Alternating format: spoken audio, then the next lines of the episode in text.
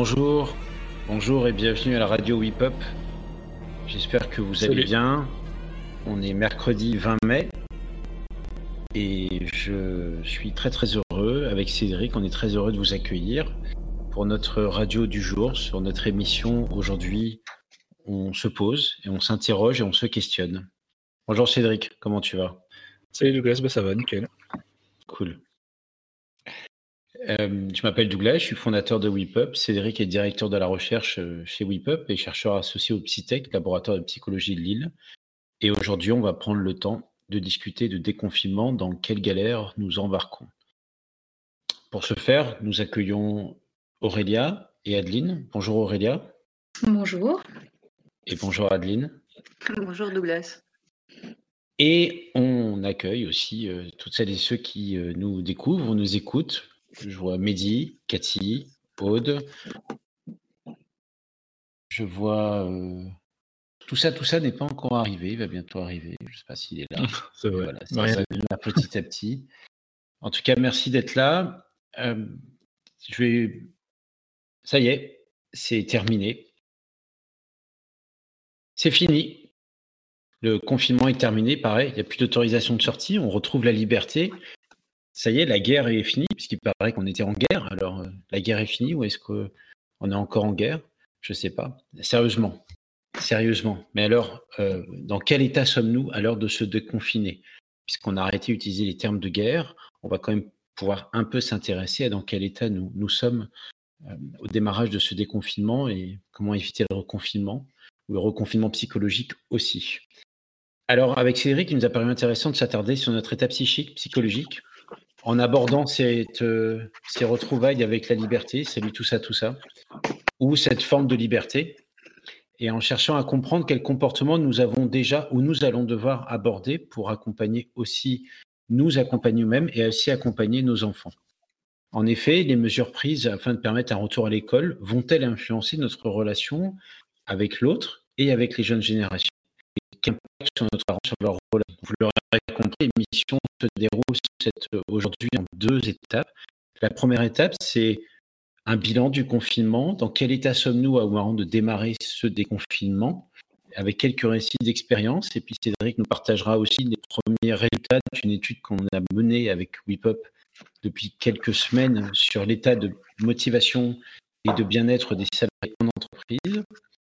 Et ensuite, on passerons à la deuxième étape. Il y aura même une coupure musicale, parce que j'ai absolument envie de vous mettre cette musique. Alors, une deuxième étape, puisqu'on est aussi beaucoup à avoir des enfants qui retournent à l'école, et avec Adeline et, Aurélia, qui interviendront dans la première étape. Et dans la deuxième étape, on s'interrogera sur bah, quelle relation entretenir avec nos enfants qui sont retournés à l'école et qui ont dû, euh, de manière plus ou moins contrainte, adopter des gestes barrières. Et quel, euh, comment est-ce que tout ça, euh, comment est-ce qu'on fait évoluer notre rôle, notre rôle de parent? Et même pour ceux qui n'ont pas d'enfants, qu'est-ce que ça veut dire pour un enfant qui doit adopter des gestes barrières pour mieux comprendre euh, nos jeunes générations et ces petites bêtes qui nous entourent que nous aimons tellement fort? Si ça vous va, on démarre. Nickel.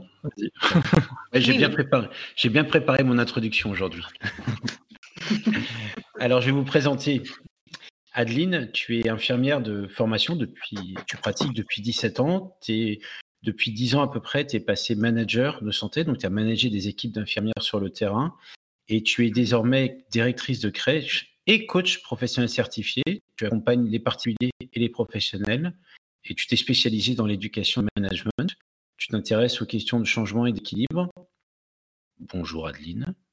Eh ben, bonjour à tous. C'est exactement ça. Tu as fait une Merci. présentation euh, très précise. Bravo. Donc, euh, Aurélia, tu es psychologue, Tout à fait. clinicienne auprès de 15 ans.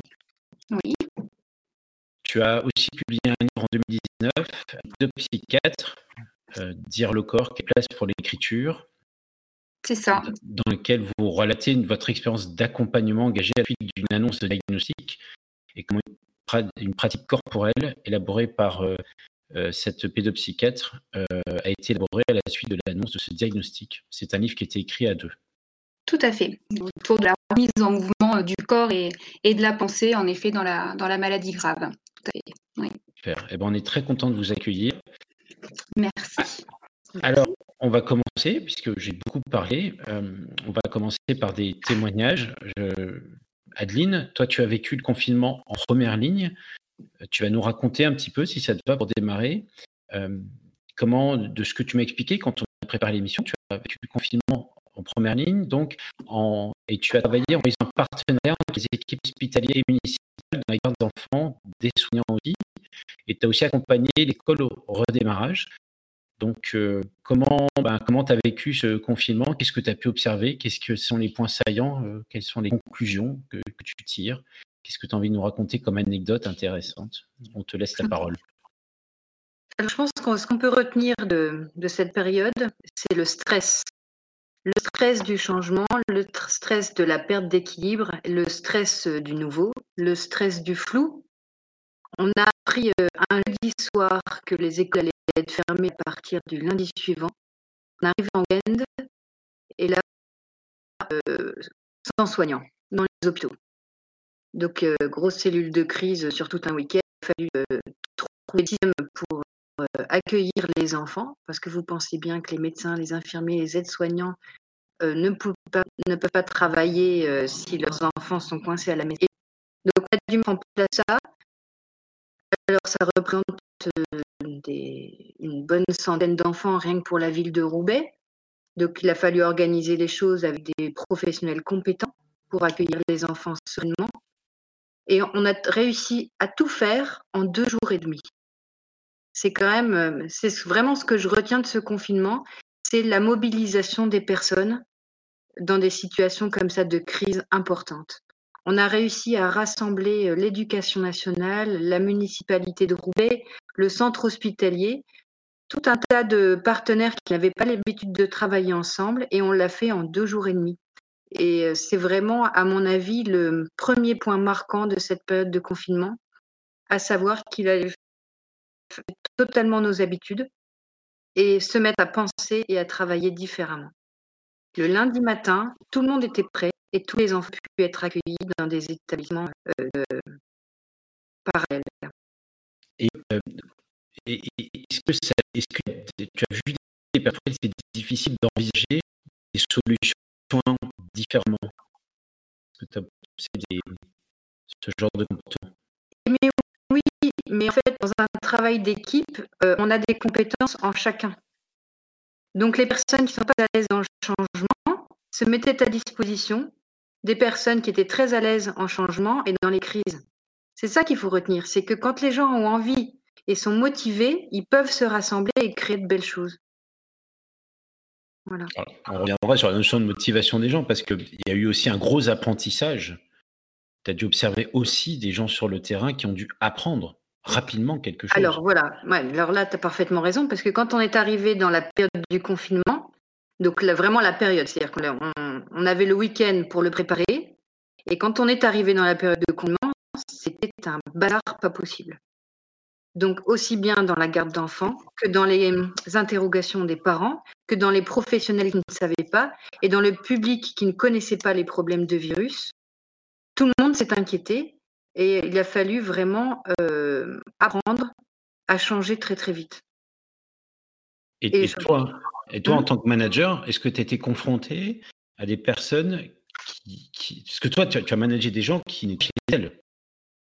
Tu as eu euh, cette euh, difficulté, mais cette chance aussi d'avoir un management physique, c'est-à-dire euh, terrain. Ah bah oui, ah bah c'est sûr. Alors en fait, quand même des professionnels qui sont restés chez eux, mais c'est parce qu'elles étaient enceintes. Ouais. Et celles-ci, on continue à travailler à distance. Non, parce que le confinement, j'ai l'impression que euh, on a beaucoup parlé de travail à distance, mais du travail sous stress sur le lieu de travail, on en a un peu moins parlé, je trouve. Il y a très peu de gens qui vivent vraiment ça, en fin de compte. Euh, je pense euh, pas me tromper en disant que j'ai jamais travaillé autant de ma vie qu'en période de confinement. et je pense que tous les professionnels qui ont travaillé ou sur le terrain ou vraiment en télétravail n'ont jamais autant travaillé de leur vie. Ça a vraiment été une, et ça l'est toujours d'ailleurs, on pourra en reparler après, une période de stress dans le sens où c'est une augmentation de notre degré de vigilance qui fait que euh, être tout le temps sur le qui-vive comme ça, devoir travailler sur tout un tas de plans, nous perturbe fort et nous demande d'avoir quelques temps de recul pour prendre un petit peu de distance, prendre bonne décision et se ressourcer auprès des autres. Ça, c'est grande force du confinement. C'est-à-dire, on s'est rendu compte que l'éloignement qu'on était obligé de tenir avec les mesures barrières, en fait, il a fallu contourner tout ça par force on l'avait des autres. Et, euh, est-ce que tu as observé des personnes, euh, euh, tu as, observé une énergie qui évoluait, un comportement, on parlait de motivation évidemment dans l'émission, en tout cas, est-ce que tu, as observé une évolution de la motivation dans la qualité de motivation des personnes sur le terrain? Oui, c'est-à-dire qu'au début, les gens étaient inquiets. moi, je leur demandais d'être tous présents le lundi, tous, alors qu'il y a des gens qui est censé être en repos, en congé. Voilà, tous présents lundi, pour qu'on puisse prendre ensemble des bonnes dispositions et se motive ensemble, qu'on se motive à tenir. Et ce qui était dit dès le départ, ce serait une crise dont on ne connaîtrait pas la durée, qu'il fallait vraiment qu'on prenne les choses un peu comme pour un une préparation marathon. Donc, premier nous était une question de synergie pour la suite. Et cette synergie, évidemment, sur la durée de temps, elle a basculé. On a eu des phases de doute, on a eu des phases euh, d'éloignement, des phases de des phases de conflit, toujours euh, par une. Je pense que la clé là, c'est l'authenticité. Et quand on a euh, une communication authentique, on réussit à comment on peut expliquer les choses comme ça? On peut réussir à hum, valoriser chaque compétence et faire en sorte que les défauts des sens soient les qualités des autres. Et on crée des équipes comme ça. Donc il y a eu des baisses, il y a eu des énergies, il y a eu euh, des phases de colère, il y a eu des phases de tristesse, il y a eu des phases d'effondrement. Personnes qui, euh, qui ont déprimé chez elles. On a eu aussi des personnes qui ont vécu les décès on a des personnes qui ont vécu euh, des, euh, des groupes d'enfants, alors des enfants malades qui ne pouvaient plus garder. On avait vécu euh, un mois, là, on a, ouais, ça fait peut-être huit semaines on a vécu des grands moments de, de, force et des grands moments de souffrance. C'est vrai. Et alors, comment, enfin, merci pour ce témoignage. Alors, j'ai l'impression, Cédric, que, que Adeline est en train de parcourir euh, tout le modèle des forces motivationnelles de WIPOP. Alors ça va, mais j'aimerais revenir sur quelque chose qu'a dit Adeline que je trouve très pertinent, c'est le fait de se préparer à un marathon. Et je pense qu'on en parlait déjà début, début avril, je ne sais pas si tu te souviens, dans, dans, une émission, on se disait c'est pas un sprint qu'on est en train de vivre là, c'est euh, vraiment un marathon. Et je pense qu'en se préparant à cette idée de marathon, euh, comme, un, comme un vrai marathonien finalement, on, met toutes les, toutes les chances, enfin entre guillemets bien sûr, hein, avec tout ce que ça, tout ce que ça implique de notre côté. Alors, euh, c'est le marathonien qui va parler. Je pense avoir fait plusieurs marathons. C'est ce qui est marrant, c'est que de moins en moins pour ceux qui font le marathon, il y a la symbolique du marathon, mais en tout cas, c'est de moins en moins perçu comme une épreuve longue distance. C'est-à-dire, euh, ce qui est assez marrant, c'est que dans le monde du sport, le marathon reste un truc sacré. Mais le terme marathon, dans moins ce comment se Évidemment, c'est long, euh, mais comparé à des triathlons beaucoup plus longs, des traits, des, marches, des, marches à travers un département, un truc, ou de de plus en plus. Mais le, mot marathon est complètement euh, c'est bien, c'est bien qu'il garde cette, cette représentation de la difficulté dans la durée, capacité à se gérer, capacité à se préparer, à envisager des moments difficiles, le fameux mur du, marathon. Alors que dans, dans, le, monde du sport, maintenant, il y a des épreuves qui sont beaucoup plus longues et on s'entraîne très, très différemment. Et pour un marathon, on s'entraîne. En fait, c'est du semi-longue distance. Voilà, c'était l'anecdote assez marrante. Euh, mmh. Mais, mais on sait que ça va être dur et que ça va être dur. Hein, on, le sait. Sauf qu'on sait quand elle arrive. Je sais pas, on ne savait pas quand elle arrivait. Je suis moins catégorique aujourd'hui. pas, pas pessimiste, mais Est-ce qu'on est vraiment arrivé quelque part hein? Ouais, Est-ce qu'on n'est pas encore en train de courir? Non, voilà, non, mais alors, voilà, donc on va, on va y revenir. Alors, euh, donc, euh, donc euh, voilà, on arrive, c'est le stress, et c'est accueillir, recueillir les émotions, mmh prendre soin de l'apport de chacun, je pense ça. Et c'est un vrai témoignage de manager qui est vraiment super passionnant. Et maintenant, euh, quelques semaines après, le, et, c'est pour ce que dit tout ça, tout ça. Euh, euh, tout ça, c'est son prénom, tout ça, c'est son nom de famille. Pour, pour l'émission, il a changé, il a tout changé, et on le remerciera jamais assez. Il a fait réouvrir la mairie et, tous les services compétents pour changer son nom et son prénom. Et on remercie le président de la République pour cet acte de charité envers notre émission. Merci. ouais, je sais.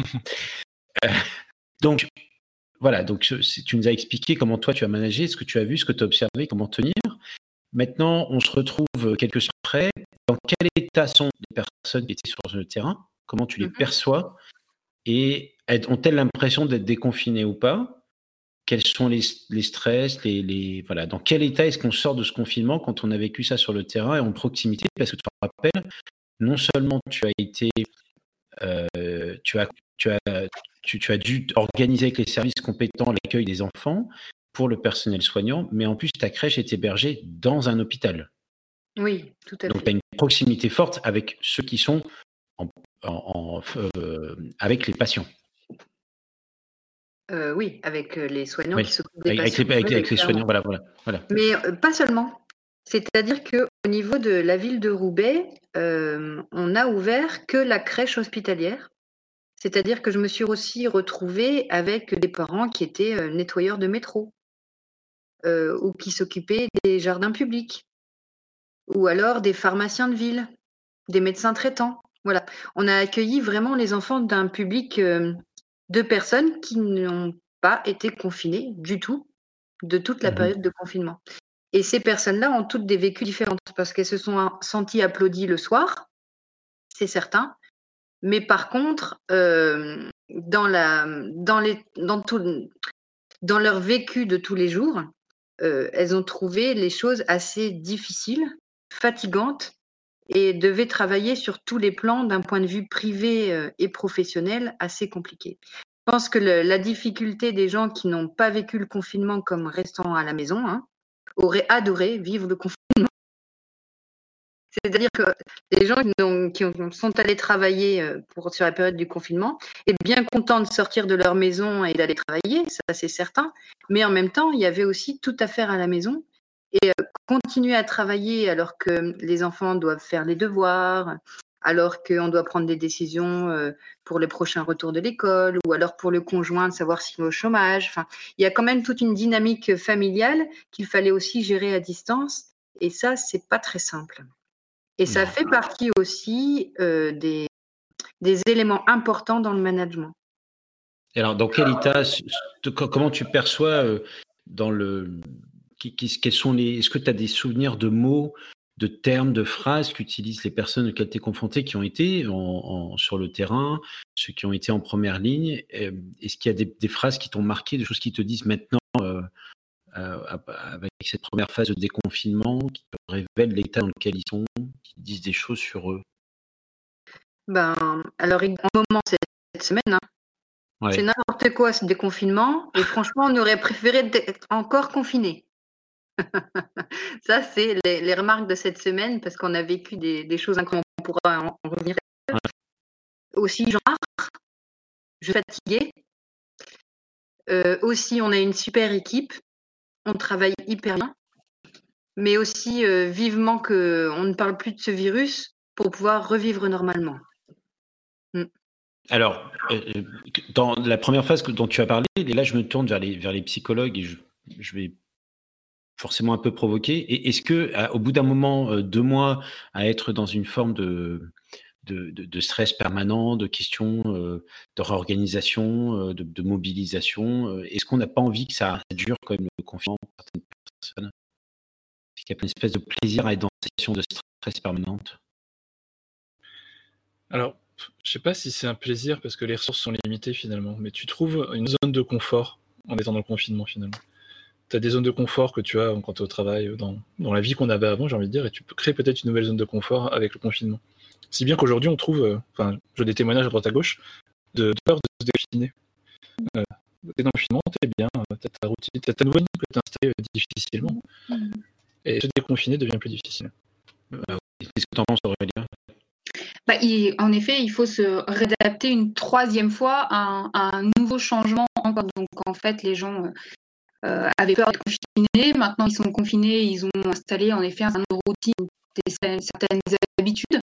Et puis ben là, on leur demande encore de rechanger, et pas pour revenir à ce qu'ils connaissaient avant, mais encore à une nouvelle réalité qui sera encore différente. Donc c'est vrai que c'est compliqué aussi, et que pour certains, eh bien, l'idée de réconfiner, de rester sur ce qu'ils ont réussi à construire, à bricoler là, ces derniers mois, est compte plus confortable que de, se réinventer encore une fois, encore une fois. J'imagine que le télétravail, il y a peut-être beaucoup de personnes qui ont découvert le télétravail pendant le confinement, mm. qui sont, qui sont à différents outils, comme l'outil qu'on utilise aujourd'hui, Discord, mm-hmm. et qui trouvent ça bien finalement. On peut aller euh, faire son jogging quand on veut, faire ses cours quand on veut, mais il n'y a pas une. Est-ce qu'on peut. Enfin, je, je, force le trait sur l'analogie. Est-ce qu'il n'y a pas une forme de résignation, d'organisation Il y a pas, on peut faire, pas faire un parallèle entre la, la notre résignation et ce qu'on a vécu avec le confinement, c'est-à-dire qu'en fait, on ne sait pas trop s'il faut sortir ou pas, s'il faut se réorganiser ou pas. On mmh. marche un peu à tâtons. Non, il n'y a pas. Bah, ce qui est sûr, c'est qu'il y a tellement d'inconnus euh, avec ce virus, avec euh, les mois qui viennent, avec euh, voilà, les décisions à prendre sur retour à l'école. il y a plein de décisions que la tentation est aussi euh, importante et tout à fait euh, humainement compréhensible de rester sur ce qu'on connaît. Et donc, euh, bah, chez soi, dans sa maison, c'est quand même quelque chose qu'on connaît bien et, quelque chose qui peut être très rassurant. Donc oui, c'est pas c'est pas si simple de se confronter au monde extérieur avec autant d'inconnus. Mm. Et alors, dans quel état psychologique on, et, une personne normalement constituée qui. Euh, alors, euh, Adeline a parlé des gens qui sont sur le terrain, des phrases, euh, des difficultés. Et en même temps, vous avez, il y a un vécu collectif. c'est quand même assez extraordinaire ce qu'on a vécu. On, était, on a mmh. l'impression, on a embarqué dans une galère, on est arrivé à port, un bon port, puis maintenant on nous fait tout de suite repartir. Hein. Mmh. Qu'est-ce qui se passe dans le cerveau de, du, je veux dire, du français moyen là? Qu'est-ce qui, il en est où là Dites-nous, euh, racontez-nous un peu ce qui pourrait se passer euh, dans les comportements, les émotions, là, Cédric et vous Moi, c'est un peu, un peu différent. Enfin, moi, je, j'ai été patiente pour le coup euh, au départ, donc j'ai un vécu qui est le vécu patient Covid et du coup un certain vécu collectif quand même parce que quand on est hospitalisé comme ça dès le début du confinement, enfin moi j'ai je suis tombée malade le premier week-end du confinement, donc vraiment au tout départ.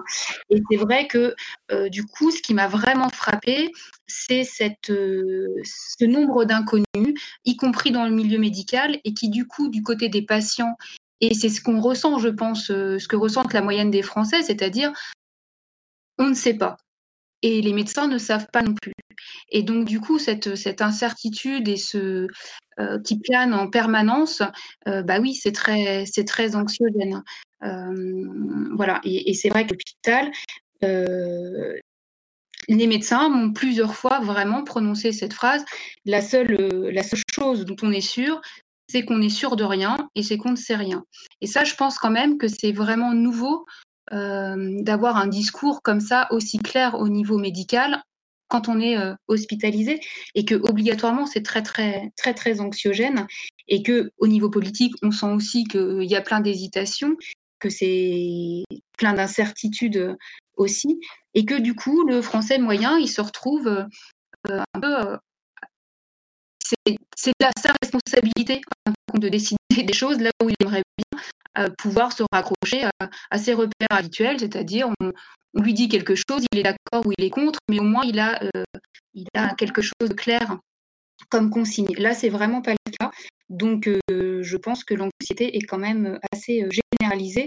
Et d'ailleurs, enfin, après les, les Covid pour les patients hospitalisés, on a des entretiens avec les psychiatres régulièrement parce qu'il y a toute une, série de, manifestations euh, anxieuses qui ont été euh, observées, euh, que ce soit insomnie, perte d'appétit, anxiété généralisée, sommeil perturbé, qui sont d'habitude quand même des symptômes qu'on retrouve dans la clinique du trauma. Donc ça montre bien quand même l'impact de cette de cette phase et de, ce climat sur la santé mentale des Français.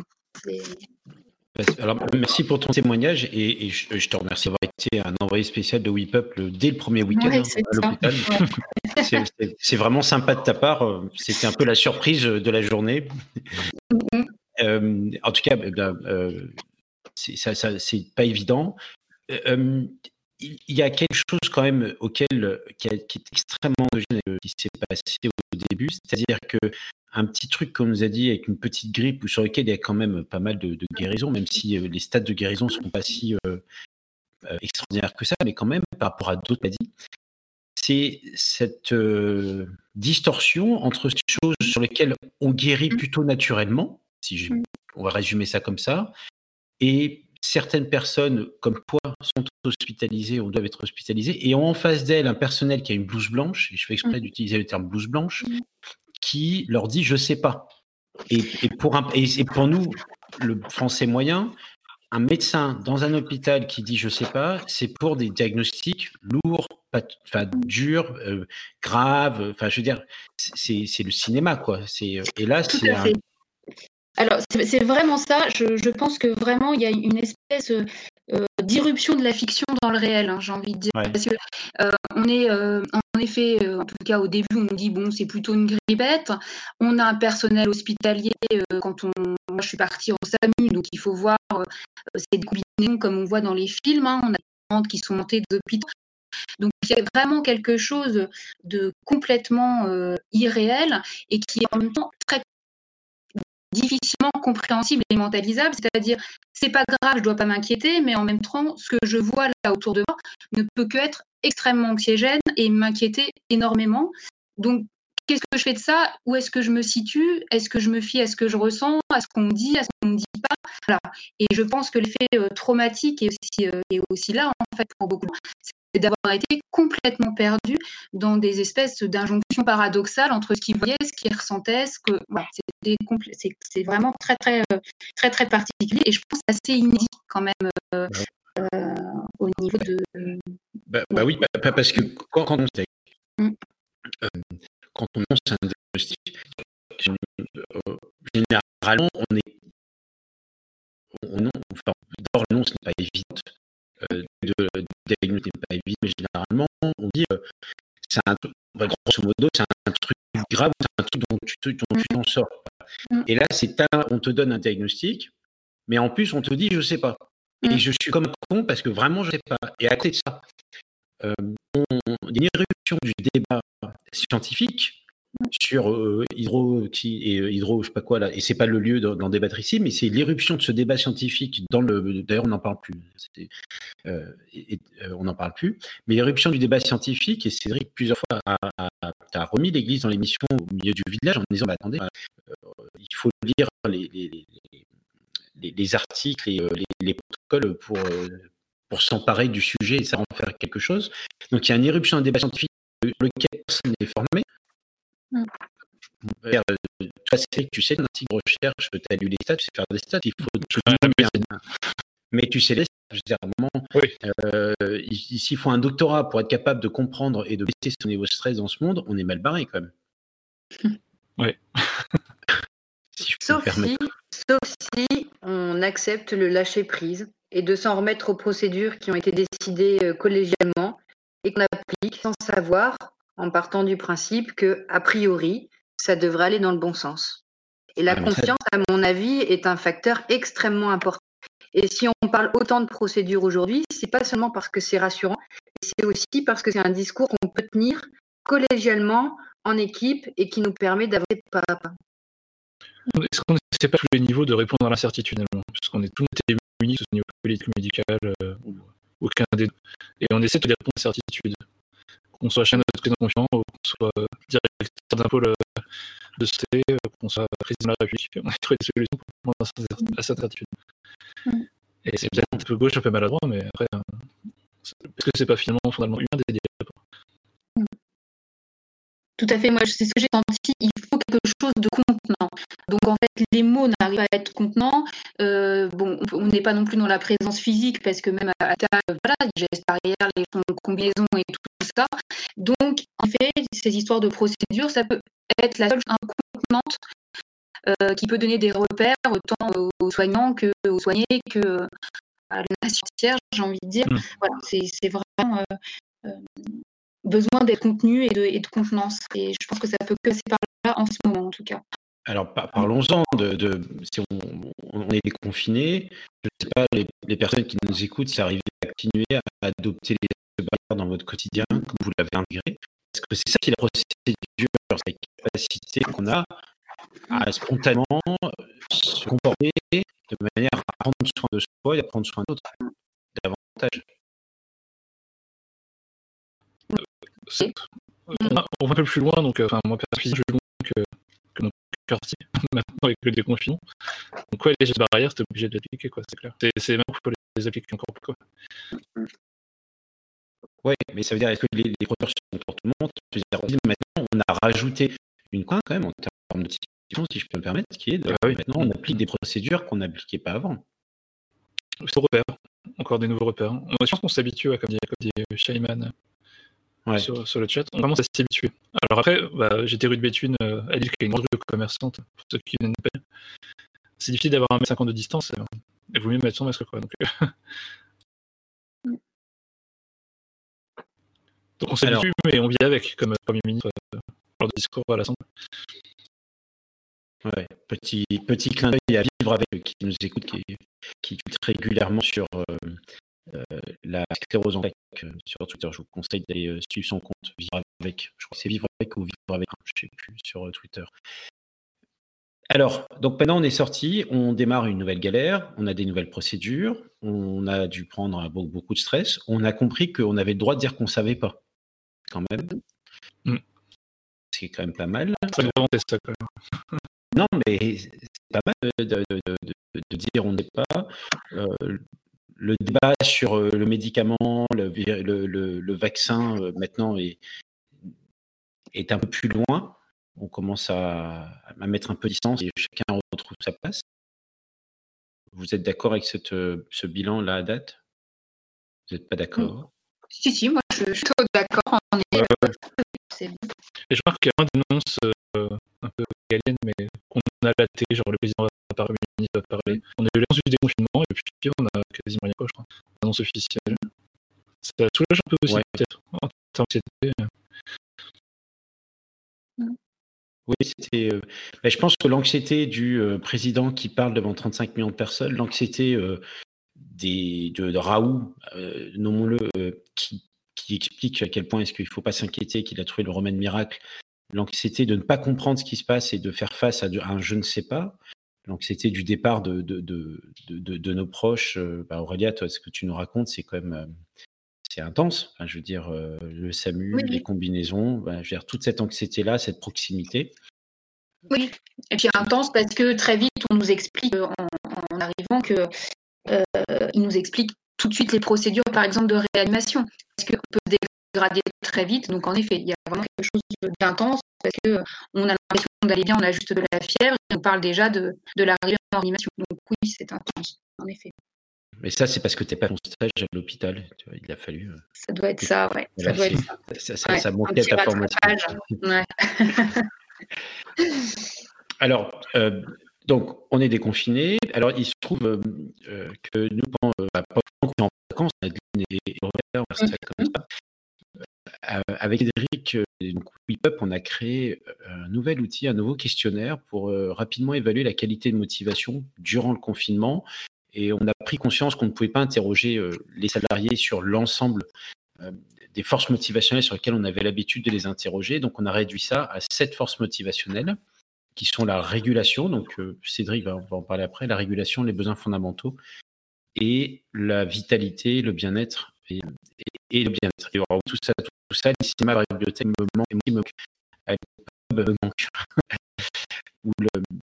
En tout cas, voilà. Et euh, on a recueilli euh, à peu près 250, 300 réponses. Euh, on continue à en recueillir. Une quinzaine d'entreprises ont répondu.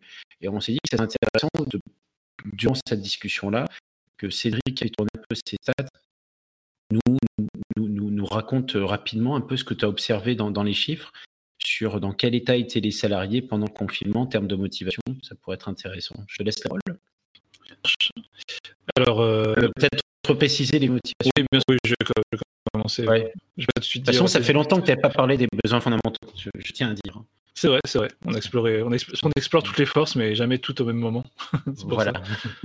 Donc, euh, alors, la régulation dont tu parlais de la motivation, c'est la motivation euh, qui va s'inscrire dans la théorie de l'autodétermination, qui est une des théories, euh, une des théories qu'on utilise le plus en psychologie pour parler de motivation, et qui euh, la motivation euh, avec une approche socio-cognitive, donc avec des déterminants sociaux et des déterminants cognitifs, donc liés à la pensée, et qui va définir une qualité de la motivation, plus qu'une quantité. Ça va pas être je suis très motivé, mais je suis bien motivé. Et cette qualité se traduit par des régulations ça va aller du je dois faire les choses, auquel cas on est dans une régulation qu'on va appeler extrinsèque, externe. On fait les choses pour des raisons euh, externes sur lesquelles on a moins de contrôle, et des régulations plus intrinsèques où on fait les choses par plaisir. En l'occurrence, le confinement, c'était directement quelque chose d'extrinsèque, vu qu'on ne contrôlait pas le confinement, on ne pouvait pas non plus se déconfiner tout seul et courir euh, dans la rue euh, tout seul, on est obligé de respecter des contraintes, et donc on a dû faire des choses. Donc notre motivation, si on devait faire deux, trois hypothèses, elle était de bonne qualité. Et ce qui est intéressant avec cette théorie, c'est que la qualité de la motivation a directement un impact sur la qualité du bien-être. C'est-à-dire, au plus notre motivation est autodéterminée, intrinsèque, au plus on veut faire les choses, et donc au plus on a des conséquences positives sur le bien-être. Si euh, j'ai clair. Et donc cette motivation intrinsèque est soutenue par trois besoins fondamentaux, trois besoins psychologiques fondamentaux qu'on va chercher à satisfaire dans n'importe quel contexte, n'importe quelle situation que je sois maison et ma famille, mes amis, que que j'aille faire du sport dans un club, que, je sois au travail ou dans la rue, on cherche à satisfaire ces trois besoins fondamentaux. Et s'ils sont satisfaits, on est vers une motivation qui va être le plus intrinsèque possible. Et s'ils ne sont pas satisfaits, on va chercher à les euh, compenser d'une façon ou d'une autre, dans un, contexte ou un autre. Ce qui est intéressant, c'est que ces contextes communiquent. Si on passe une super journée au boulot, bah, le soir, on sera beaucoup mieux. Nos besoins fondamentaux seront satisfaits. Le soir, en rentrant à la maison, on sera beaucoup mieux. Et inversement, si on passe une seule journée au boulot, le soir, on va pas rentrer en mode ah, super, euh, tout va bien. Ça communique en fait en termes de motivation, en termes de bien-être. Donc ces trois besoins fondamentaux, c'est l'autonomie, c'est sentir à l'origine de ses actions. C'est moi qui l'ai fait. J'ai la liberté de le faire. C'est ce qui est.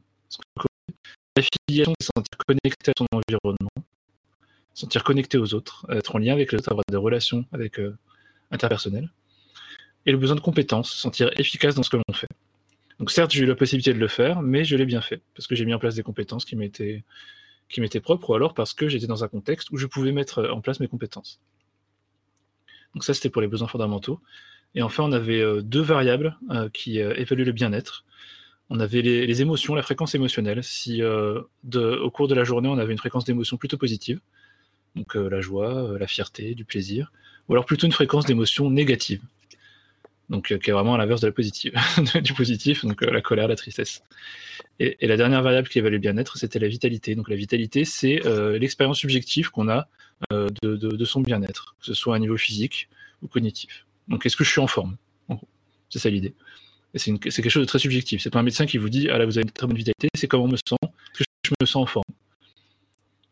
Donc toutes ces variables sont théoriquement corrélées, c'est-à-dire plus on est une bonne qualité avec une régulation intrinsèque, plus nos, valeurs de bien-être sont élevées, plus nos besoins fondamentaux sont élevés.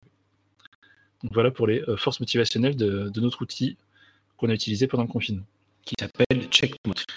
Qui s'appelle Checkmate, voilà, parce qu'on n'était pas sur les 14 forces, mais on était euh, bah, avec deux fois moins de force finalement. Euh, ce qui est intéressant, c'est qu'on a, a, observé, donc on a fait sur 300 personnes, là j'exploite au niveau des statistiques, 90 personnes, enfin les, scores de 190 personnes. Et on a comparé selon différents contextes que si les personnes étaient en télétravail ou pas, si les personnes étaient arrivées dans l'entreprise récemment, si elles étaient en chômage partiel, etc. Donc ça vous va, je peux vous décrire un peu ces stats-là. Nous t'écoutons. Super. Donc, euh, ce qu'on a fait aussi, c'est par rapport à Checkmate, on a établi, et euh, nos autres outils, on, on a établi des, bornes euh, par rapport à la moyenne des échantillons, de tous les, échantillons qu'on a eus de, de, population, de voir si on était un peu au-dessus de la moyenne, en dessous de la moyenne. Donc on voit qu'en termes de régulation de la motivation, l'échantillon de checkmate qui a été euh, réalisé uniquement pendant le confinement, hein, je précise, l'échantillon dont je parle, c'est uniquement des, personnes qui étaient euh, après le 15 mars, du coup. Donc on est, dans une régulation qui est dans la norme finalement. On reste dans la norme par rapport à un échantillon global. On n'a pas vraiment de différence. Cependant, en termes euh, d'autonomie, c'est-à-dire de, sentiment de liberté, de besoin fondamental lié à la liberté, et en termes de vitalité, c'est-à-dire comment je me sens, est-ce que je suis en forme, on va être dans des normes plus faibles. En vitalité, on va même être dans une norme très inférieure à la moyenne qu'on apercevait euh, avant le confinement. Donc ça, c'est une variable intéressante. On ne se sent pas en forme. Alors je dis pas, euh, c'est parce qu'on a tous, on est tous tombés malades, hein, c'est juste on se sent pas en forme. Peut-être qu'on fait moins d'exercice, peut-être qu'on marche moins, peut-être que en moyenne, les personnes qu'on a interrogées se sentaient moins en forme et se sentaient moins autonomes, moins libres de leur mouvement. Je ne sais pas si vous commentez Douglas par rapport à ça, déjà. C'était euh, toute catégorie confondue ou c'était. Oui, euh, toute catégorie confondue, la, la globalité de l'échantillon, ouais. On avait moins de vitalité, moins d'autonomie, mais avec une motivation qui restait dans la norme. Aurélia, bah, Aurélia, Adeline, vous voulez. Euh, c'est pas étonnant non plus. Voilà, c'est pas. Oui, en effet, euh, oui, c'est intéressant en effet que ce soit euh, constaté par des, des, questionnaires et que ce soit acté vraiment précisément, mais en effet, c'est pas, c'est pas étonnant. Donc ça confirme bien ce qu'on pouvait penser. Tout à fait. Et puis le lien fort entre vitalité et autonomie. Mm. C'est-à-dire se sentir libre, se sentir libre de faire quelque chose et à l'origine de choses aussi. On définit souvent l'autonomie comme se sentir à l'origine d'une réalisation. Et c'était peut-être un peu plus dur. Mm. Ok. D'autres choses qui. Oui, alors on a, deux différences qui, euh, qui, sont apparues par rapport au télétravail ou non, si on était en télétravail ou pas. Donc sachant qu'on avait, euh, alors je crois que c'était à peu près 40% de gens qui n'étaient pas en télétravail parmi les personnes qu'on a interrogées. Donc ça reste une moyenne un peu, supérieure par rapport à l'échantillon global. Je crois que c'était 25% des personnes au niveau de la France qui étaient en télétravail. Donc là, on avait quand même un échantillon plus important en termes de télétravail. Et on voit que les personnes en télétravail ont eu un besoin d'autonomie supérieur, significativement supérieur aux personnes qui n'étaient pas en télétravail. Donc elles pouvaient être euh, travaillées de, de, chez elles avec différents outils. Hein. Je pense que pour ceux qui ont fait du télétravail pendant le confinement, on, s'est formé à 15 outils différents euh, de, télétravail en, très peu de temps. Et on a une forme de régulation dans la motivation aussi, où on aperçoit une différence qui est supérieure chez les personnes en télétravail. C'est ce qu'on appelle la régulation identifiée. Identifiée, c'est quand on identifie les valeurs euh, pour lesquelles on fait les choses. C'est-à-dire c'est lié vraiment aux valeurs. On est drivé, on est dirigé par les valeurs. Donc la valeur travail, par exemple, euh, était plus importante, la motivation liée à la valeur travail était plus importante chez les personnes télétravail que chez les personnes qui n'étaient pas en télétravail. Euh, qu'est-ce qu'on voyait comme différence? Les personnes, alors je ne sais pas si c'est dû à la flexibilité peut-être, mais les personnes qui étaient embauchées depuis moins de 12 mois dans l'entreprise, elles avaient vraiment tout un, tout un panel de, valeurs qui était supérieur par personnes qui étaient euh, plus anciennes, on va dire, je dirais, qu'elles avaient une meilleure autodétermination, c'était plus une motivation de meilleure qualité. Et ça se traduisait par plus de plaisir à faire les choses. Et les trois besoins fondamentaux, autonomie, affiliation et compétence, étaient plus satisfaits chez les personnes qui étaient embauchées plus récemment. Alors, je sais pas s'il y a une flexibilité dans le travail de se dire, bon, ok, je passe en télétravail. Ça, je sais pas. J'ai pas, pas forcément l'explication derrière. Je sais pas ce que qu'est-ce que tu en penses, Douglas? Je sais pas. Pour l'instant, on prend le constat comme il est, mais c'est vrai que l'absence le, il y a, peut-être quelque chose à creuser dans l'ancienneté et l'habitude, les habitudes, euh, mmh, le, plaisir de se croiser, d'avoir des choses en commun, d'avoir un historique commun, euh, est peut-être plus dur à, c'est un lien plus dur à couper que lorsqu'on vient d'arriver où, somme toute, on a moins d'historique et les liens sont peut-être moins forts. Je ne sais pas, qu'est-ce que vous en pensez, Aurélie? Bah, tout à fait. Enfin, c'est des hypothèses qu'on peut faire. En effet, c'est questionnant et ce serait intéressant euh, de creuser un peu euh, les, questions, euh, d'en savoir plus. Mais c'est un constat intéressant et en effet qui, qui fait réfléchir. C'est bien. Mmh. Et qu'est-ce qui peut expliquer qu'il y a davantage de motivation chez les personnes qui télétravaillent? Alors je pense que c'est le fait, d'un point de vue personnel, hein, le fait d'avoir justement des, contextes où on peut euh, satisfaire ses besoins fondamentaux finalement. Je suis bon dans mon travail, je peux continuer mon travail. Euh, je sais pas, j'imagine un, entrepreneur qui se retrouve en télétravail, forcément, il va continuer à, être motivé par rapport à ses valeurs. Donc il va continuer mhm. à avoir une motivation autodéterminée, puisqu'il peut continuer à travailler. Alors ça peut être intéressant de voir euh, dès la première semaine de confinement ou alors euh, un mois après quand les nouvelles habitudes sont mm. mises en place. Donc là on n'a pas fait cette distinction de façon générale dans le confinement. Mais euh, ça aurait pu être intéressant de voir. Est-ce que la, nouvelle adaptation des gens n'a pas finalement boosté la motivation à avoir une façon de travailler aussi? De se mm. dire ah bah je peux bien mm. faire mon travail en, étant, en faisant ma réunion sur Teams tranquillement. Sans avoir besoin de prendre les transports, sans avoir besoin de, de du matin.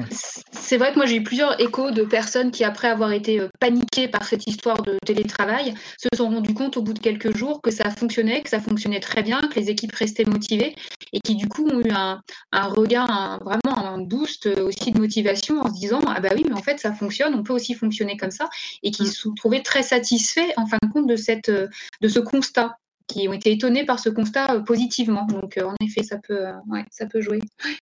Puis ça permet sans doute d'avoir la sensation d'avoir suffisamment d'autonomie pour pouvoir mm. changer le monde. Mm. Ah non, c'est clair, de se dire, bah, je peux un peu faire mes horaires un peu différemment.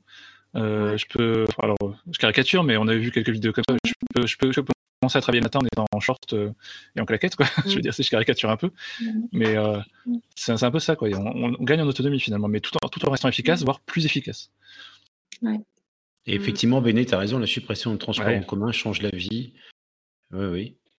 Mais en même temps, on a réorienté notre énergie et la satisfaction de nos besoins fondamentaux sur des choses plus euh, euh, chez nous, plus, euh, proches. Il y a une proximité aussi de la satisfaction de nos besoins fondamentaux.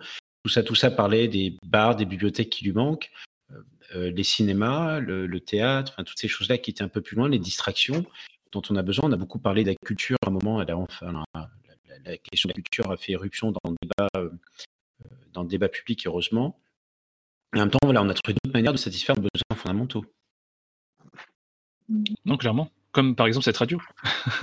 cette radio, c'est un nouvel exemple aussi. Ouais. C'est un, un, exemple d'apprentissage, à poser sa voix et à poser des questions à des gens qui répondent de manière très intelligente et euh, avec beaucoup d'intérêt. Merci. Au début, on, était moins près. Quoi. on était moins près. Bah, ça, ouvre sur la question de la créativité aussi. Hein. donc euh, voilà, notre euh, et ça c'est quand même euh, vraiment, je pense, une découverte pour beaucoup de personnes. En fait, on est plus créatif qu'on ne le pensait. Et voilà. Justement, il y a juste deux, résultats que j'aimerais j'aimerais dire avant de continuer. C'est les personnes en chômage partiel. Et on voit que les personnes en chômage partiel qui ne sont pas en chômage partiel vont avoir plus de motivation, euh, forcément, et avoir un besoin fondamental d'autonomie plus satisfait, ainsi que plus une fréquence euh, plus élevée d'émotions positives. Donc ça, c'est intéressant pour les mmh personnes qui ne sont pas en chômage partiel. C'est-à-dire pour les personnes qui sont en mmh chômage partiel, il y a moins de motivation, moins d'autonomie, moins d'émotions positives.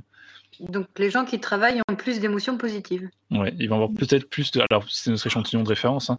Ils vont peut-être avoir mmh plus de contexte ou mettre en avant leurs compétences avant cette section. dit que le chômage partiel, bah, ma compagne est en chômage partiel par exemple. Et euh, il y a une idée de flou qui est encore plus forte. Quand est-ce qu'on va reprendre? Qu'est-ce qui va se passer quand on va reprendre euh, on, a eu des témoignages de personnes qui ont perdu l'emploi suite au chômage partiel. Euh, donc il y a plus d'inquiétude. Quand on continue à travailler, finalement, bah, on plie de nouvelles habitudes, mais notre rythme de vie est encore là. On a assuré qu'il y a des salaires à la fin du mois, on a assuré tout ça. Mm-hmm. Mais alors, il y a travailler, et ce qu'on met derrière le mot travailler ou chômage partiel, si on, se, prend du recul avec la définition officielle, c'est avoir un lien, euh, c'est avoir une activité de production d'un résultat tourné vers euh, une utilité plus ou moins publique au service d'un collectif. Enfin, voilà, il y, a cette question-là aussi d'être utile à mmh quelque chose. Oui, non, c'est clair, c'est clair. Et dans, le même ordre d'idée, les gens qui devaient se déplacer pour leur travail, donc euh, bah, il y en avait qui, ça n'a pas changé grand-chose. Alors eux, ils avaient une, une, autorégulation bien plus supérieure, une motivation identifiée supérieure, euh, des besoins fondamentaux plus satisfaits et ils ressentaient moins d'émotions négatives. Donc il y avait une vraie différence au niveau des déplacements, de se dire euh, je, peux, je peux me déplacer malgré le confinement. Et alors même si c'est pour aller au travail, bah, mine de rien, je sais pas, peut-être que le plaisir d'écouter la radio 30 minutes en allant faire son trajet de voiture euh, sur des routes dégagées, ça peut participer aussi à une forme de motivation et, à se dire peut-être je me sens utile dans sa société, euh, je, suis, euh, je suis personnel hospitalier ou je suis euh, même enfin, hôte de caisse, hôtesse de caisse ou hôte de caisse au, supermarché du coin, mais je me sens utile peut-être. A peut-être un peu de ça aussi. La notion d'utilité est centrale quand même dans, dans, les résultats. Et la notion d'utilité est centrale aussi quand, avec ton témoignage, Adeline, sur comment aider en tant que manager le personnel à tenir. C'est tu es utile. Mmh, mmh. Et elle était centrale dans le débat public aussi. Il y a eu pas mal de choses qui sont tournées sur les bullshit jobs ou d'autres choses. Bien sûr, il y a une part d'obligation quand même. Je veux dire, quand on, a un salaire, euh, ce soit, enfin, je pense par exemple à l'auto-test de caisse, même d'un personnel hospitalier. Il y a le salaire qui tombe, bah, tu veux pas venir. Bon, ok, bah, salut, quoi. Donc, bah, ça partage aussi. Il y a le sentiment d'utilité aussi, mais il faut pouvoir préserver l'autonomie de la personne, je pense. Eh bien, merci. C'est très intéressant. et puis c'est fin, au moins ça nous apporte des, quelques éléments un peu fins et qui nous posent des questions sur des liens entre des forces. C'est ce qu'on essaie de faire chez WePup, c'est mettre les choses en perspective et de ne pas réduire la motivation à un acte, une chose, mais à un lien entre l'interdépendance entre plusieurs forces. Mmh.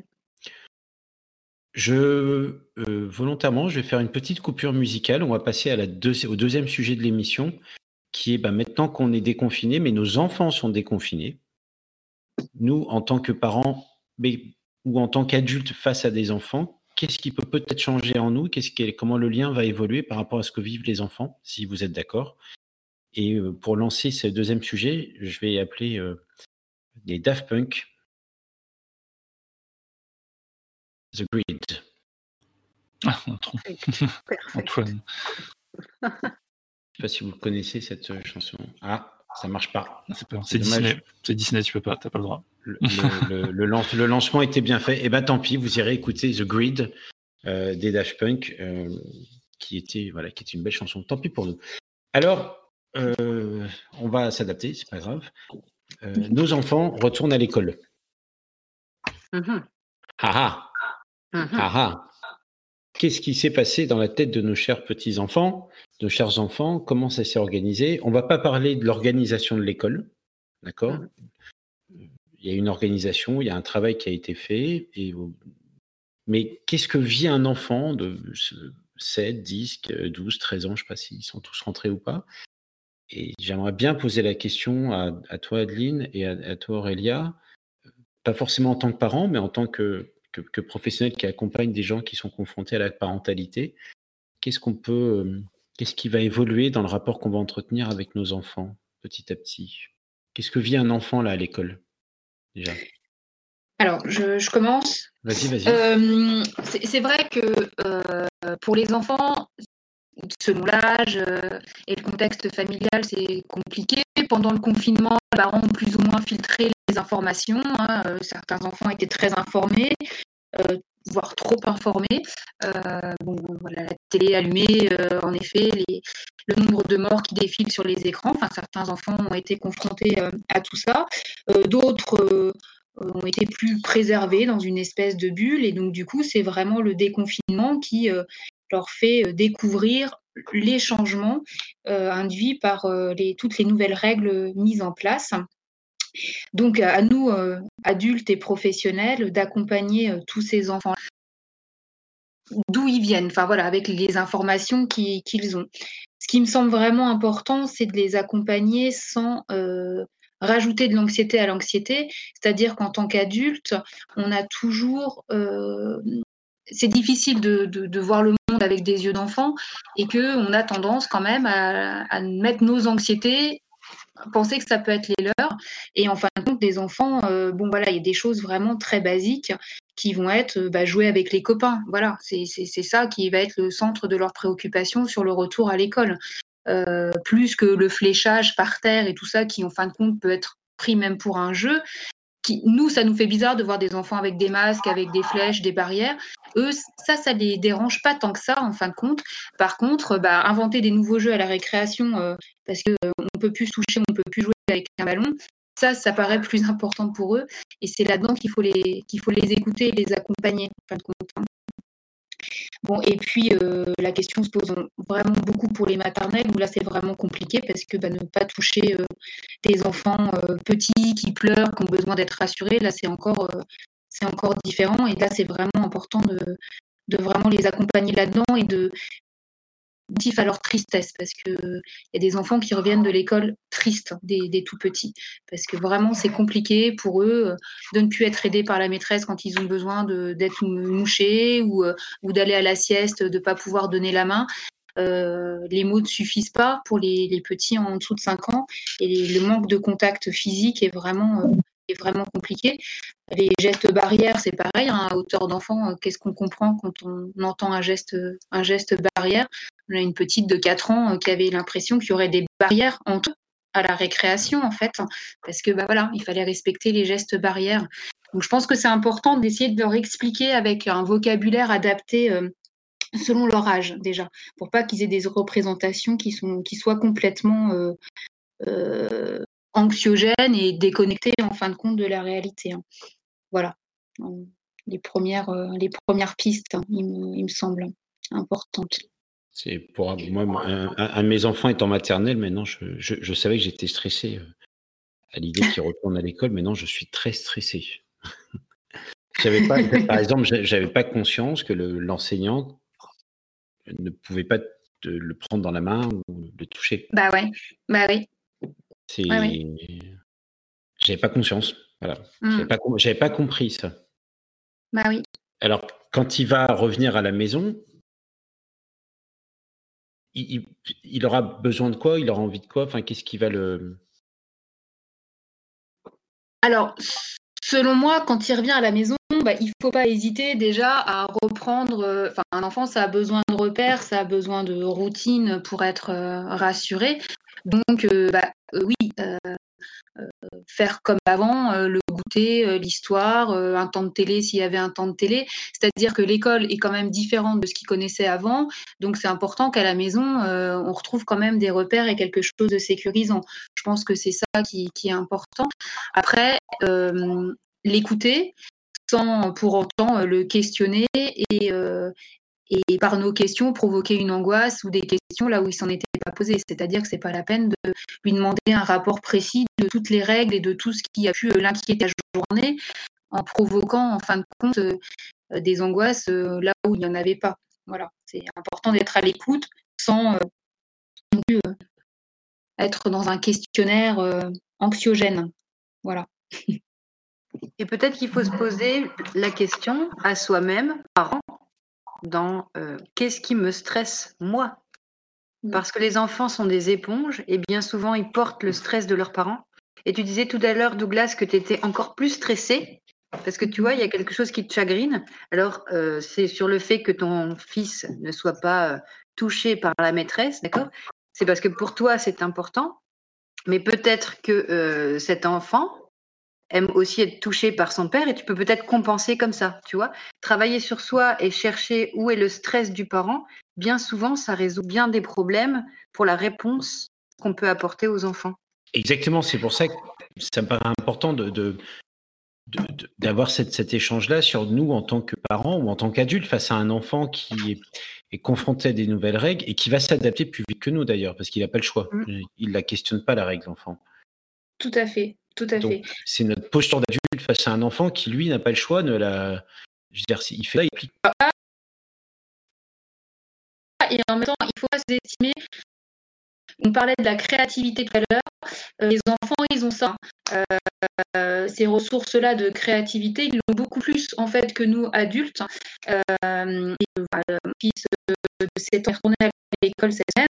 La question de la récréation, qui l'inquiétait. Bon, en fait, il m'a dit bah, on peut jouer à un, deux, trois soleils, on peut amener une petite voiture, la lancer, euh, et puis on fait la course sans se toucher. On, peut, on a réinventé un loup différent où on se cache. C'est-à-dire que assez vite, euh, ils arrivent à trouver des ressources et euh, à trouver du plaisir, parce qu'on parlait de motivation tout à l'heure. La motivation principale en France, c'est quand même la satisfaction immédiate du plaisir. Bon, et eh ben ils trouvent des moyens pour arriver à leur but assez rapidement en fait. Hein. Donc ça c'est quand même tout à fait rassurant et je crois qu'il ne faut pas qu'en tant que parent on soit euh, on sous-estime leur capacité d'adaptation et de créativité. Ça, je crois que c'est un point sur lequel on peut, on peut compter et leur faire confiance hein, à, nos, à nos enfants. Oui, donc euh, ça veut dire euh, le, accepter que c'est dur, mais qui va trouver des solutions, des ressources. C'est-à-dire que tu parles souvent, Cédric, de ressources qu'on a en nous. Donc l'enfant, ce sont ses ressources créatives, des ressources d'adaptation, et faire confiance à, à sa capacité à trouver ses ressources. Pour ça, doute, le soir, ne pas prendre un ne pas de ne pas se dire il a vécu la pire journée de sa vie, donc je vais surcompenser. Tout à fait. non, mais voilà. Donc, euh, que des, des pires des meilleures journées, on vit tous les finales. Tandis que nous, on un peu plus et, et capacité d'adaptation est bien plus supérieure que, que nous. Quoi. Mmh. Bah oui, parce que moi, moi tu m'emmènes à l'école, euh, tu me, je vois par exemple euh, mon fils qui a 7 ans, euh, comme le tien en réa, et avant de rentrer à l'école, ils ont des points blancs, ils doivent se tenir, enfin ils doivent se, enfin nous c'est ça, on se dit putain, moi je vais pas revenir, enfin je reviens pas deux jours de suite. Et pour autant, par exemple, mon fils m'a dit, Darcy, le grand, il m'a dit, papa, tu sais, ça me fait bizarre de retourner à l'école. C'est le seul truc qu'il m'a dit sur l'école. Et puis, euh, alors j'ai un peu questionné, mais pas forcément de réponse. En même temps, lui, ça ne le dérange pas de jouer tout seul. sur ce côté-là, ça, allait. Il était plutôt content d'avoir au contraire son périmètre où personne ne fait chier. Donc ça veut dire, un, on se stresse. Enfin, alors quand on est stressé comme parent, qu'est-ce qu'on fait? Parce que, ok, euh, bon, il faut leur faire confiance, mais moi, parent, je suis stressé. Qu'est-ce que je fais? Ah, bah, déjà avoir des échanges peut-être avec l'instituteur ou l'institutrice pour savoir un peu euh, euh, lui comment ça se passe dans la classe, qui a été mis en place. Je pense que globalement, on peut quand même faire confiance aux instits euh, s'ils repèrent un comportement particulièrement inquiétant chez un enfant qui, qui, manifesterait des signes anxieux ou qui aurait beaucoup de mal à s'adapter, il interpellera le parent. Donc, tant qu'on n'a pas de nouvelles des instits, c'est que, enfin, moi, je pars du principe, c'est que ça se passe plutôt bien à l'école. D'autant plus qu'on est suffisamment avancé dans l'année pour que les, les instituteurs euh, connaissent nos enfants d'avant. Donc, ils, savent repérer euh, des changements d'attitude entre euh, ce qui se passait jusqu'au mois de mars et ce qui se passe maintenant.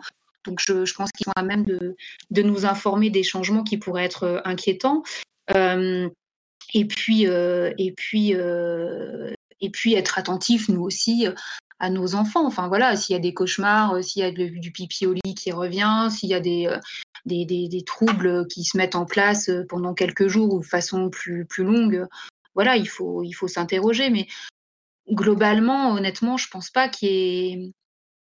Enfin, ce que tu décris, par exemple, des points blancs, des, cercles dans lesquels les mmh. enfants se mettent, euh, moi, en tant que maman, ça me fait vraiment bizarre et ça me, et ça me heurte euh, de, voir une classe qui fonctionne comme ça, de voir les enfants comme ça, et parce que j'y mets des représentations qui sont les miennes, vraiment. Et là, je rejoins Adeline qui disait, euh, d'abord, interrogeons-nous sur ce qui nous fait peur là-dedans à nous, avant de projeter ça sur nos enfants et de les charger de nos angoisses à nous.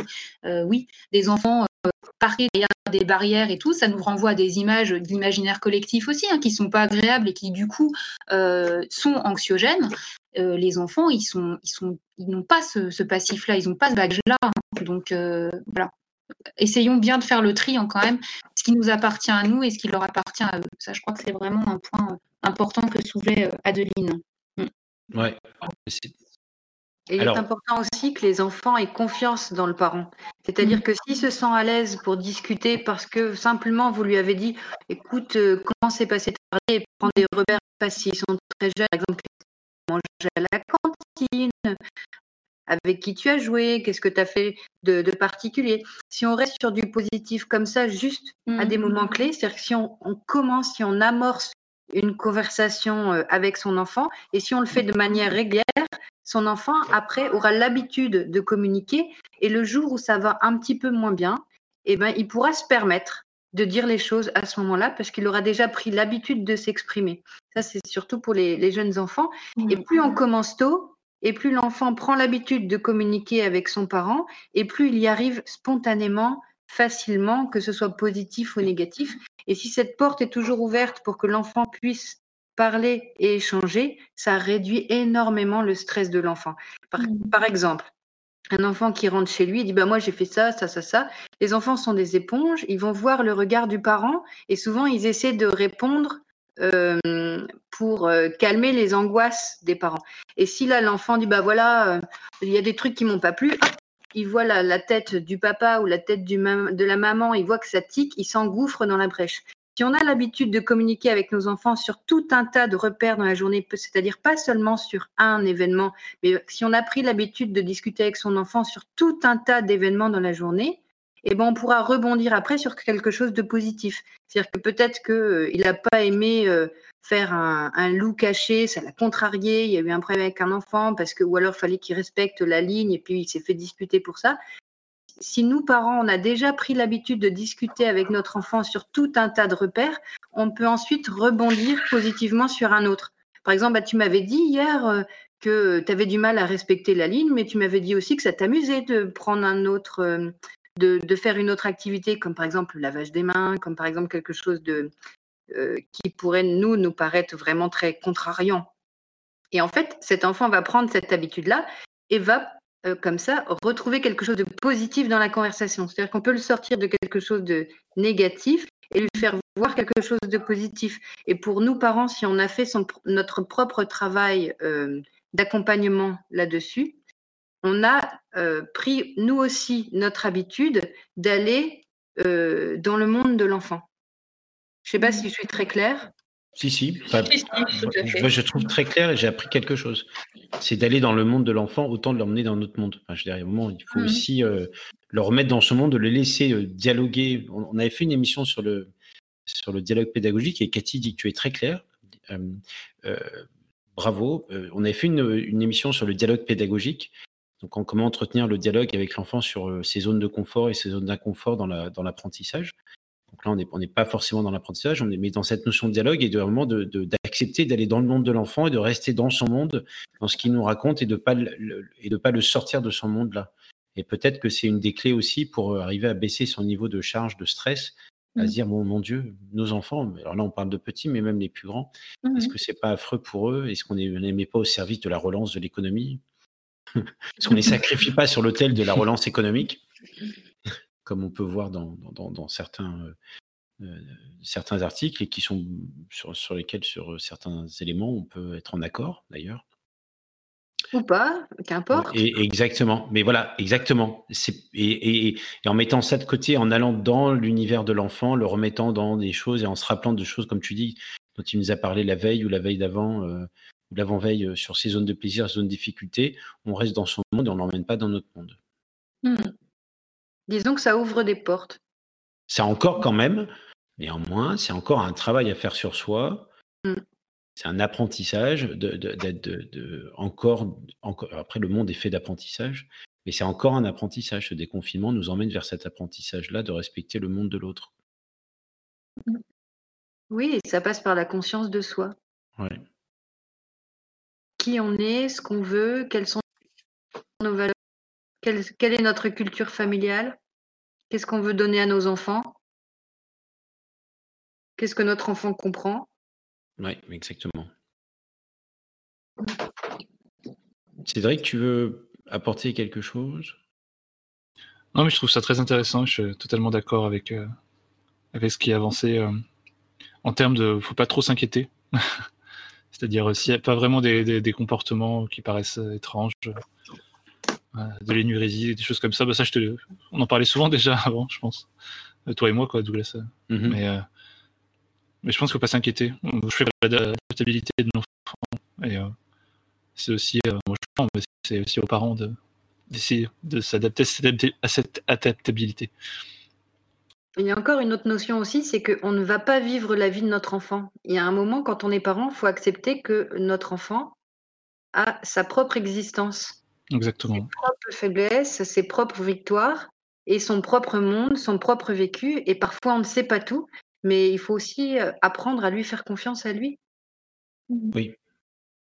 Et de, moi, ce que j'entends aussi, c'est que ben, dans la journée, il a peut-être, euh, quand, il revient le soir, euh, de voilà, de, pas, de pas, de mettre un peu de légèreté. Et lorsqu'il y a quelque chose, il y a un sujet à traiter, on le traite en, étant donc dans son monde, et en mettant nos, nos pulsions, nos, nos, stress à nous de l'autre côté de la barrière et de le, de le laisser aussi euh, se, apprendre à se gérer comme on faisait avant. C'est-à-dire qu'à un moment, l'enfant doit apprendre aussi à, à, se, gérer et le, laisser venir vers nous s'il a besoin de dire, ne pas aller chercher forcément.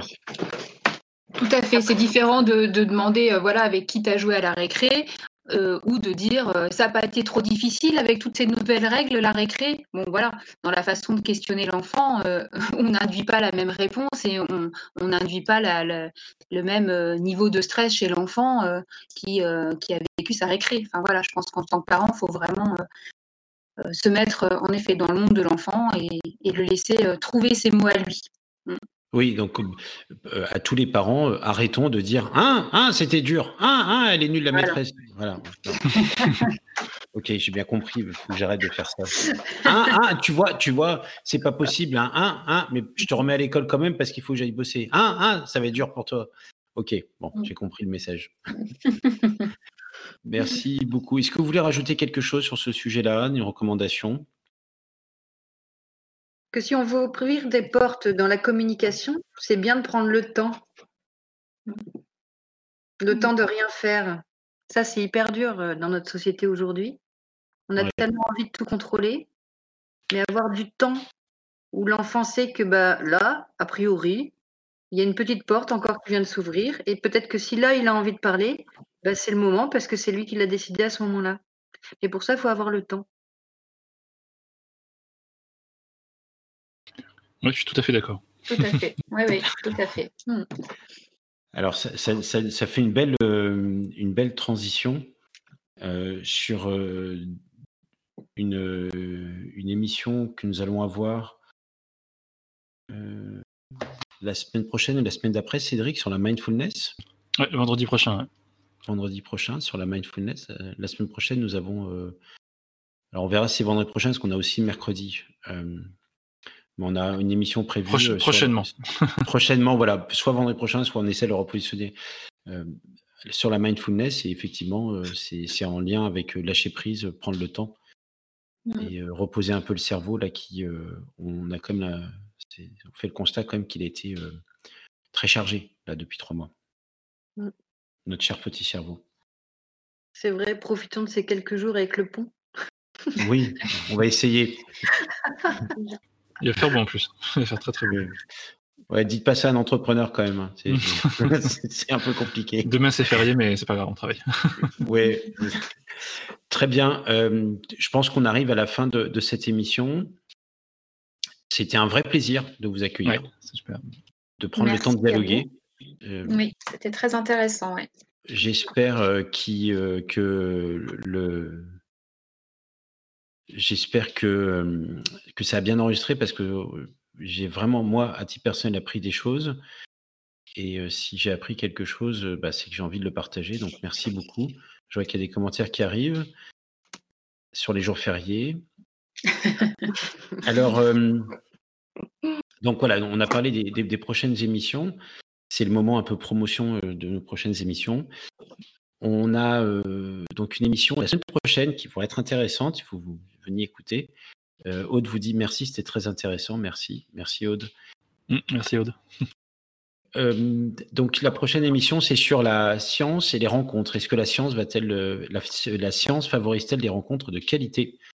On accueillera Jean-Luc Beaumont, qui est docteur en psychologie, psychologue, TCCiste, et qui intervient dans l'émission Marié au premier regard, qui est le psy on l'appelle le psy de l'amour, je crois, en tout cas le psychologue, et qui a mis en place euh, la, démarche dans le cadre de l'émission, qui, approfondit ce sujet-là. Et il y aura un dialogue avec euh, Cédric sur la science peut-elle favoriser des rencontres amicales, professionnelles, amoureuses, de qualité ou pas. Donc si ça vous intéresse, welcome. Et si vous avez des témoignages à faire, ça sera intéressant. Ce sont deux personnes passionnantes. Cédric, vous l'avez entendu aujourd'hui, et Jean-Luc Beaumont aussi. On a la mindfulness, et puis on va faire une émission aussi sur la performance. Et alors, comme bah, la question de la parentalité, elle est quand même, elle revient souvent, j'ai proposé à Adeline et à Aurélia de, venir de manière récurrente le lundi autour de l'émission On se mobilise. Et cette fois, on se mobilise pour une problématique liée à la parentalité. Alors, pas tous les lundis, une fois par mois ou une fois toutes les six semaines. Donc, si vous avez, vous, envie de, témoigner ou d'échanger, ou si vous connaissez des gens qui seraient intéressés à dialoguer avec Adeline et Aurélia, et vous avez entendu euh, la sagesse avec laquelle elles parlaient, et l'expérience et le recul qu'elles avaient, eh bien, écoutez, on vous, je crois qu'on a fixé une date au 15 juin, je crois, Adeline, hein, c'est ça, 15 ou 17 juin, je ne sais plus, euh, quelque chose comme ça. Et donc, ça sera une, émission ouverte où euh, chacun pourra euh, venir partager son expérience. Et on espère que ben, de cette expérience, et comme on fait tous les lundis, c'est du concret, on en apprendra tous quelque chose. Voilà. J'avais à vous écouter aussi, j'en profite, hein, et c'est Aude qui m'a suggéré cette idée de thème d'émission. donc peut-être que ça pourrait vous intéresser de revenir dialoguer. peut-être Aurélia aussi, sur qu'on a parlé de diagnostic et ça, ça, ça, a évoqué des choses chez Aude dans son histoire personnelle. sur la question par rapport à ton livre, sur la motivation ou l'obligation que te donne la maladie pour te réinventer.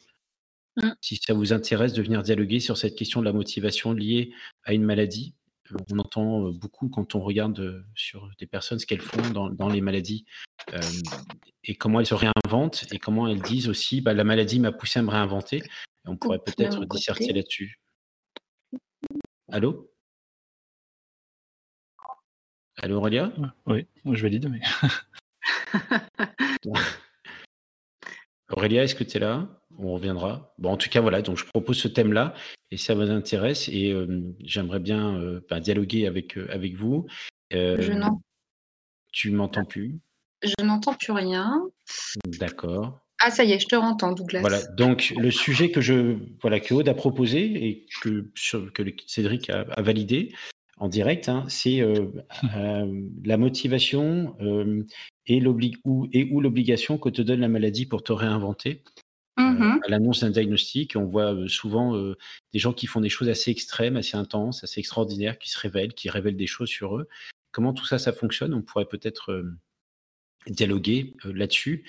En, en- en- voilà, si ça vous intéresse de revenir Oui, tout à parler. fait. Bah, moi, c'est vraiment le sujet euh, sur lequel Ah, voilà. je Ouais. travaille Ouais. le plus euh, ces dernières années. Donc, euh, oui, oui, tout à Tu fait. as, publié là-dessus et ton, Ah oui. voilà, ton, ton, ton bouquin t'en as parlé. Mhm. Moi, j'étais allé voir un spectacle, par exemple, de Double A qui est atteinte de la sclérose en plaques et c'était super marrant. Et comment est-ce qu'elle est puisant en elle des ressources ben, de créativité et d'humour Mhm. qu'elle ne soupçonnait pas? Et voilà, je trouve que c'est intéressant aussi de voir ce qu'on fait avec la maladie et euh, ce que ça révèle aussi de soi.